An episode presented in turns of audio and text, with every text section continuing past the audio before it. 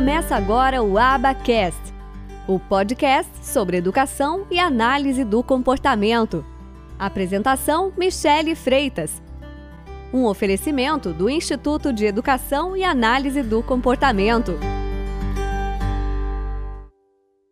A linguagem não depende da fala.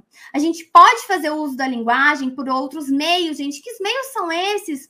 Através da escrita, através da leitura, através do uso de sinais, através dos pensamentos. E nós temos que desvincular essa linguagem da fala. Claro que o que a gente quer é ver uma pessoa falando, é óbvio. O que a gente mais precisa querer é que ela se comunique. Mas a fala ela depende da linguagem. A linguagem não depende da fala, porque vai ser o desenvolvimento da linguagem que vai dar significado para a fala. E sem a linguagem, a fala vai ser apenas uma série de barulhos sem sentidos. Quantas crianças autistas nós conhecemos que tem ecolalias, que a gente chama, é só essa repetição dos sons sem sentido, mas elas não se comunicam. Ela fala coisas sem sentido, ela não responde a perguntas, ela não se dirige a alguém. Claro que já é um ponto super positivo e excelente